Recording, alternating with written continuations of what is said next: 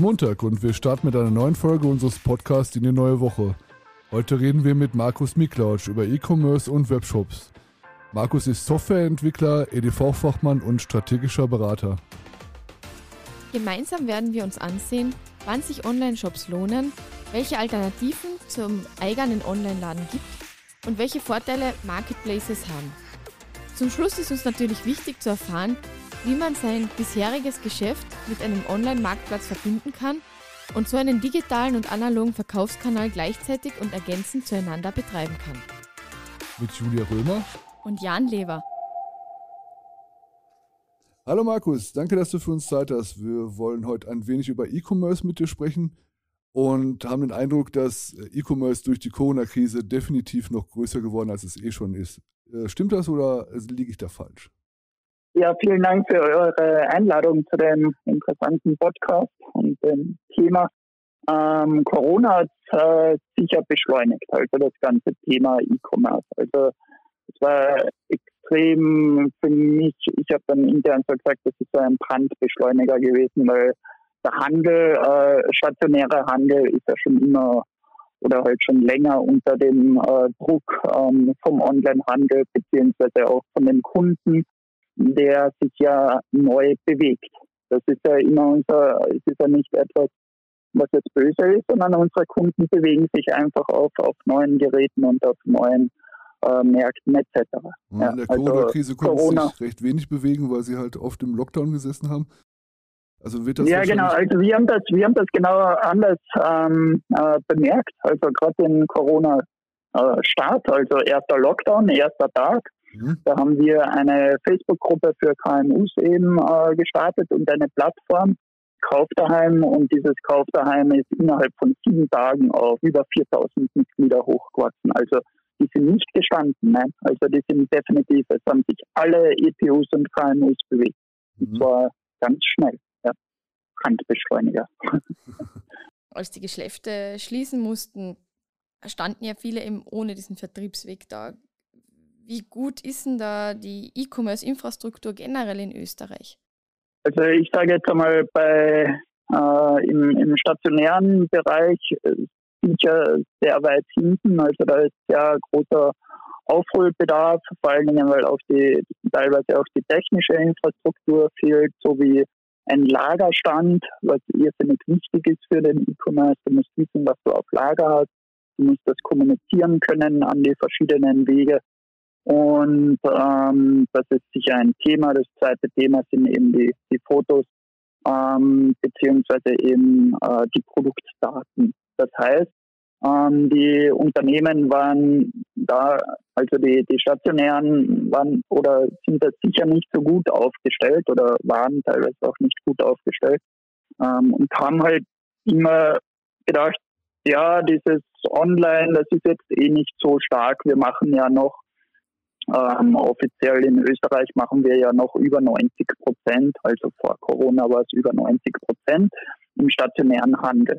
Und das war etwas, wo man sich so ein wenig ausgeruht hat und meiner Meinung nach. Und dann gibt es aber die zweite Generation oder halt schon die, die ähm, mobile Generation, sage ich jetzt dazu. Ich möchte nicht sagen die jüngere, sondern wirklich die mobile Generation. Die mobile Generation die haben halt schon auch ähm, online verkauft. Ja. Also es gibt so zwei Seiten. Ja. Und glaubst du, dass äh, von der politischen Seite her, dass dort wenig getan wird, um den Unternehmern das klarzumachen, dass Digitalisierung wichtig ist? Ja, sehr, sehr spannende Frage, weil ich ja doch jetzt äh, einige Jahre dieses politische Szenario auch ein bisschen mitbekommen habe und dadurch mein Netzwerk da einiges erfahren habe und so weiter. Äh, ich finde, ähm, gerade im, im, politischen Segment, dieses Thema, dass man halt äh, Politik mit PR verbindet, also ein Kauf aus Österreich war eigentlich ein, ein, eine PR-Geschichte.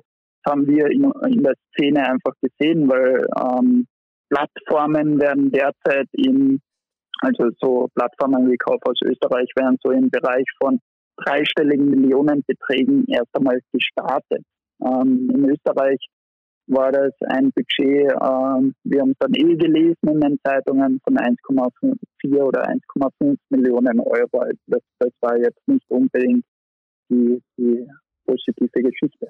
Das zweite Thema, was ich halt finde, ist, ähm, Politik hat auch die gute Möglichkeit, Rahmenbedingungen zu schaffen, so wie zum Beispiel eben Ausbildungswege äh, zu verbessern, auch zu beschleunigen. Also ein sehr guter Schritt war da die E-Commerce-Lehre, an der ich ja auch äh, beteiligt war an dem Konzept. Und ähm, da gibt es aber dann noch äh, weitere Möglichkeiten, dass man da halt noch weitergehen kann. Also die Politik ist meiner Meinung nach noch gefordert. Und ich würde mich freuen, da wir ja jetzt im Podcast der Wirtschaftskammer sind, dass die Wirtschaftskammer die Politik fordert. Was mich noch interessiert ist, du hast jetzt eigentlich mehr oder weniger in Anführungsstrichen über die Hardware gesprochen, also Ausbildung von E-Commerce-Lehrlingen und ja. Digitalisierung an sich. Wie kriegt man die Digitalisierung denn in die Köpfe der Leute? Weil das ist ja das nächste Problem, was wahrscheinlich auftaucht.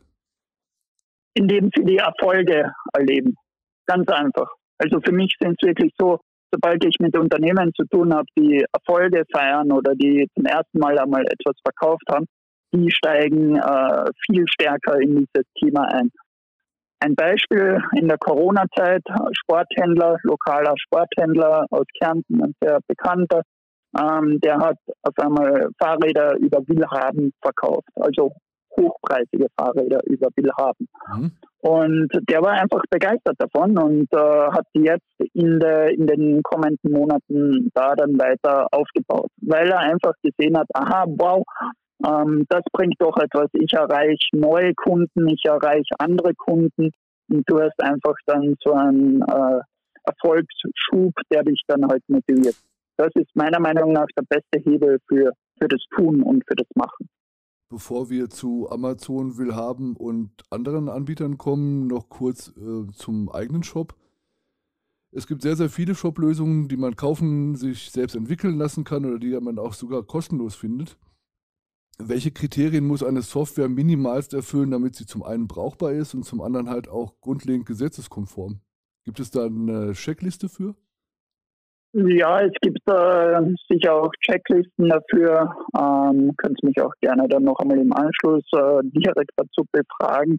Das Wichtigste ist aktuell tatsächlich die Steuerberechnung. Also das sehe ich derzeit als äh, große Herausforderung. Wir hatten ja Anfang Juni eine äh, Steueränderung in der EU. Mhm. Also so auf solche Themen müssen wir im Onlinehandel sehr, sehr rasch reagieren beziehungsweise dies halt auch abbilden können. Also es geht um das Thema Steuern und es geht dann um das Thema sicher auch noch einmal äh, Bestellabwicklung und so weiter, also solche Themen und Zahlungsanbieter, die man halt dann anbieten kann. Also es, hilft schon, ähm, wenn eben die Technik, also die Technik kann das mittlerweile eigentlich alles, auch kostenlose Systeme können so etwas, aber du musst es halt auch bedienen können.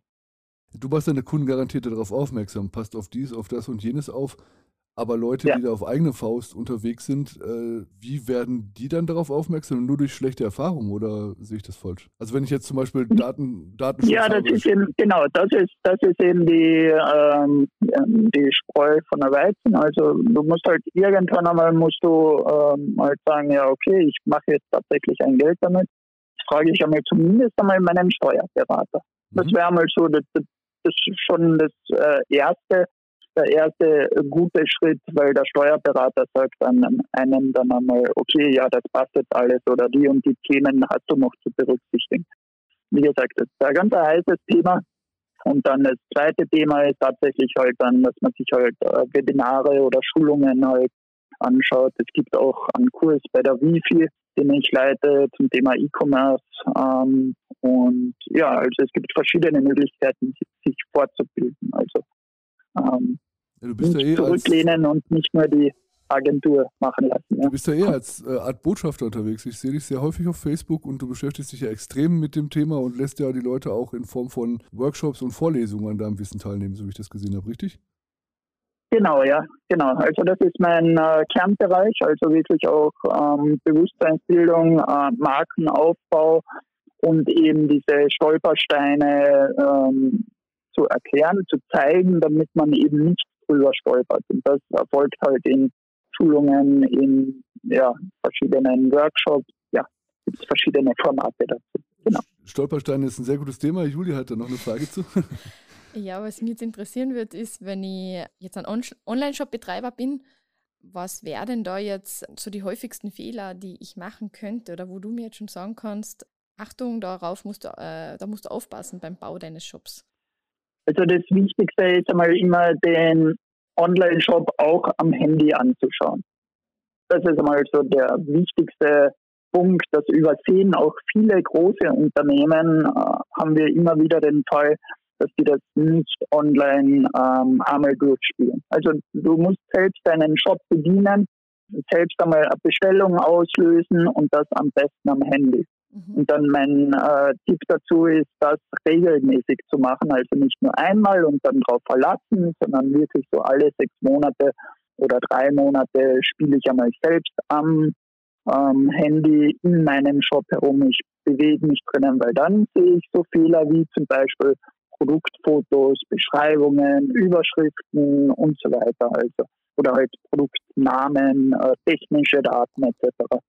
Das äh, sind dann die weiteren Schritte. Genau. Ist dann auch sicher hilfreich, Bitte. einmal die Freunde oder Familie fragen, schaut sich das an, damit du von außen an genau. Input kriegst. Genau, also wirklich so ähm, Personen unmittelbar, die ja gutes Feedback geben, ähm, vielleicht sogar Kunden zu befragen und so weiter. Also keine Scheu. Testen, testen, testen. Wir haben es gerade schon erwähnt, der eigene Shop ist eigentlich nicht die einzige Möglichkeit, um seine Waren digital anzubieten. Welche Alternativen gibt es, wenn man nicht selbst programmieren will oder einen Webshop kaufen möchte? Genau, das haben wir jetzt ähm, vor kurzem gerade erlebt, wie Facebook auf einmal äh, down war und, und alle Kommunikationskanäle down waren. Und was ähnliches ähm, ist, wenn dein stationäres Geschäft einmal down ist und die Regierung beschließt, beschließt einen Lockdown zu machen oder dein Online-Shop ist einmal down und du kannst den Online-Shop nicht verkaufen. Dann ähm, ist es eben vorteilhaft, wenn du mehrere Kanäle hast, sagen wir dazu, also mehrere Verkaufskanäle. Mhm. Und da gibt es eben so Wege wie äh, Willhaben, habe ich vorher gerade genannt. In Österreich natürlich dann noch Shopping dazu, wobei das äh, nur die österreichischen Kunden erreicht. Das, das, wissen auch die wenigsten. Also da kommen keine internationalen Kunden. Und die internationalen Kunden sind halt irrsinnig spannend, weil es wirklich wesentlich größer ist. Und da ist halt ein Marktplatz wie Amazon oder eBay, die sind halt da ganz weit vorne. Also Amazon ist sicher so der große Player, mit dem man sich früher oder, früher oder später beschäftigen sollte. Wie kompliziert und vor allen Dingen wie teuer ist der Einstieg auf so einem Marktplatz wie zum Beispiel bei Amazon oder Willhaben? Ja, so, so teuer ist das bei Amazon gar nicht. Bei Willhaben weiß ich jetzt im Moment nicht, ob die jetzt Grundgebühren dazu haben, aber ähm, bei Amazon äh, fängt das an bei, also da gibt es sogar ganz kleine Pakete oder ein kleines Paket, aber das, äh, wo man halt professionell verkauft, das kostet im Grunde 40 Euro im Monat netto, also 39 Euro äh, netto. Und ähm, dann noch eine Provision auf den Bruttoverkaufspreis. Also das sind eben die, die Möglichkeiten. Also die, der Brutto, also die Provision errechnet sich einfach pro Warengruppe. Also die ist immer unterschiedlich. Das heißt, wenn das ich kann bis, das, zu, bis zu 15 Prozent dann sein. Ja. Wenn ich das ähm, von dir vorhin angesprochene hochpreisige Fahrrad verkaufe, wird halt ein relativ großer äh, Prozentsatz oder Teil von, von Amazon quasi zurückbehalten. Ja, bis zu 15 Prozent vom Bruttoverkaufspreis. Mhm. Also das, das, ist eine Marge, die, die kann man ja einrechnen. Das mhm. ist eben genau der Punkt. Du musst halt, ähm, das ist aber bei jedem Geschäft so, also nicht nur bei Amazon, aber im Endeffekt musst du kalkulieren, und rechnen. Immer. Deswegen sind wir Kaufleute. Du hast kurz Facebook angesprochen. Wie schauen denn da die Alternativen aus im Facebook, der Marketplace? Auf Instagram gibt es die Shopping-Kanäle. Ist das auch empfehlenswert? Genau, das sind äh, jetzt die, äh, äh, wir sagen dazu Social Selling, also eben über die sozialen äh, Kanäle eben zu verkaufen. Das wird immer stärker, das wird immer äh, ähm, ja extremer auch in der Geschwindigkeit, äh, wie sich das weiterentwickelt. Äh, auf Instagram tut sich irrsinnig viel, auf TikTok äh, wurde auch gerade vor kurzem ähm, das E-Commerce-Thema aufgegriffen. Also das Thema wird groß. Ich sage nur dazu, ähm, schaut drauf, dass ihr das trotzdem irgendwie bündelt in eurem äh, Online-Shop oder zumindest in einem zentralen ähm, E-Commerce-System. Also wo dann alles äh, verwaltet wird und verkauft wird. Hast du da irgendwelche jetzt Erfahrungen, wie das angenommen wird von der Kundschaft? Weil ich kann mir jetzt vorstellen, wenn ich auf Instagram schöne Fotos angucken will und da poppt dann überall irgendwelche Werbung für Jeans oder Blusen oder, oder Schuhe auf. Gibt es da irgendwelche ja, Erfahrungswerte? Du musst schauen, dass du einen Mehrwert bietest, damit deine Kunden kaufen. Wenn du diesen Mehrwert bietest, ähm, zeigst du, wie du zum Beispiel das Produkt einsetzt, also wie zum Beispiel eine Tasche getragen wird, etc. etc. Also dann verkaufst du. Ja? Wenn du jetzt nur Produktfotos online stellst und äh, dann hoffst, ja, da wird irgendjemand draufklicken und dann wird irgendjemand irgendwas kaufen, das ist es nicht. Also äh, Social Commerce ist aufwendig, ist zeitintensiv, ähm, aber kann natürlich ähm, sehr viel bringen. Also gerade in, in Fashion, also in Mode, kann das sicher sehr, sehr oder ist ein sehr, sehr spannender Kanal. Und kann es da passieren, wenn ich da jetzt ähm, ja, bei so vielen Online-Märkten dabei bin, dass ich da den Überblick verliere? Also das kann ich mir jetzt schon vorstellen. Ich bin jetzt auf Willhaben, auf Amazon, auf meinen eigenen Online-Shop, auf die Social-Media-Kanäle. Ähm. Ja, genau. Deswegen fährt man eine Strategie. Also das ist genau der Punkt, wo ich dann eben gerne unterstütze, ähm, dass man da wirklich eine Strategie dazu baut und dann eben wirklich eben sagt, okay, wie geht man das an, wie baut man die Marke auf, wie ähm, kann man zum Beispiel Amazon mit seinem Online-Shop unter Anführungszeichen verknüpfen weil direkt verknüpfen geht nicht. Häufige Frage, aber nein, das geht nicht. Also du kannst jetzt nicht deinen, deinen Online-Shop bei Amazon integrieren, sondern du integrierst dann nur die Produkte. Aber eben du kannst das System, du kannst die Systeme alle miteinander verbinden. Und das ist dann das Thema, wo wir eben, jetzt wird es ein bisschen technisch, äh, Datenarchitektur anwenden und die verschiedenen Daten zusammenführen. Spannend. Das wäre eigentlich die nächste Frage gewesen, die ich auf meinem Zettel stehen habe. Ob man Marketplace und Co. und Shops und den eigenen Laden auch miteinander verbinden kann, also sprich Warenwirtschaft, Lagerhaltung und so weiter. Das wäre sehr interessant, weil sonst muss man es halt genau. überall per Hand äh, ja, nachhalten. Na, das muss vollautomatisch gehen. Also wir haben ja selbst auch einen, einen Online-Shop, also wir haben eine internationale Marke.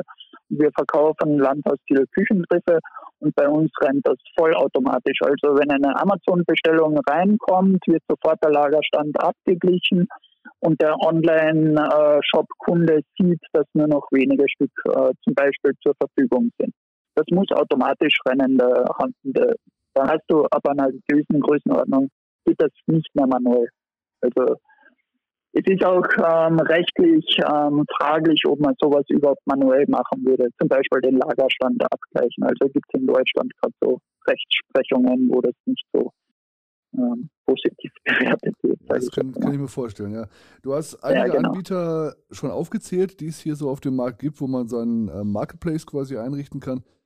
Glaubst du, dass die bei den Leuten, bei den Konsumenten schon bekannt genug sind, als dass die halt erfolgversprechend sind? Glaubst du, dass also, da schon genug in, in den Köpfen der Leute drin ist, dass sich das lohnt, da einen Shop zu machen? Du meinst jetzt, ob man einen eigenen Online-Shop baut oder, oder die Anbieter an sich? Weil die Anbieter an sich, das äh, geht so, der Kunde sucht etwas und der Kunde findet es. Mhm. Er findet es über verschiedene Kanäle, entweder über die Social-Media-Kanäle oder über Amazon oder über Google. Mhm. Also er hat genau diese drei Möglichkeiten, etwas zu suchen und zu finden. Und ich glaube eher, dass es nicht in den Köpfen äh, der Händler und der Unternehmer drinnen ist, dass der Kunde auch sucht und das auch findet. Und er findet alles, was er braucht. Ja, es ist so. Und wenn er sich das aus China importiert, dann importiert sich der Kunde das aus China. Und wir als Unternehmer sind herausgefordert, dass wir den Kunden abholen, dort, wo er sucht. Das ist äh, mein, mein Credo oder eben wirklich meine Aussage. Ich glaube eher, dass die Kunden viel, viel weiter sind wie ähm, Unternehmer oder Unternehmerinnen, ähm, die, die eben nicht so digital alles aufgestellt haben. Und äh, nehmen wir zum Beispiel ja, ein Papierfachgeschäft in Corona-Zeiten. Ähm, wir hatten da tatsächlich in der, in der Gruppe dann die Frage, wo bekomme ich jetzt Basterpapier, aber ganz schnell. Ja? Und ähm, das sind halt Themen, die kannst du auch als stationärer Anbieter digital abbilden. Das funktioniert. Ich glaube, die Leute unterschätzen das auch so ein bisschen, weil unsere Trendumfragen sagen auch, dass die Konsumenten immer mehr auf Regionalität achten und lieber ja, halt was genau. aus der Region kaufen, weil sie wissen, das kommt genau. da und daher von dem und dem und den kenne ich vielleicht sogar noch.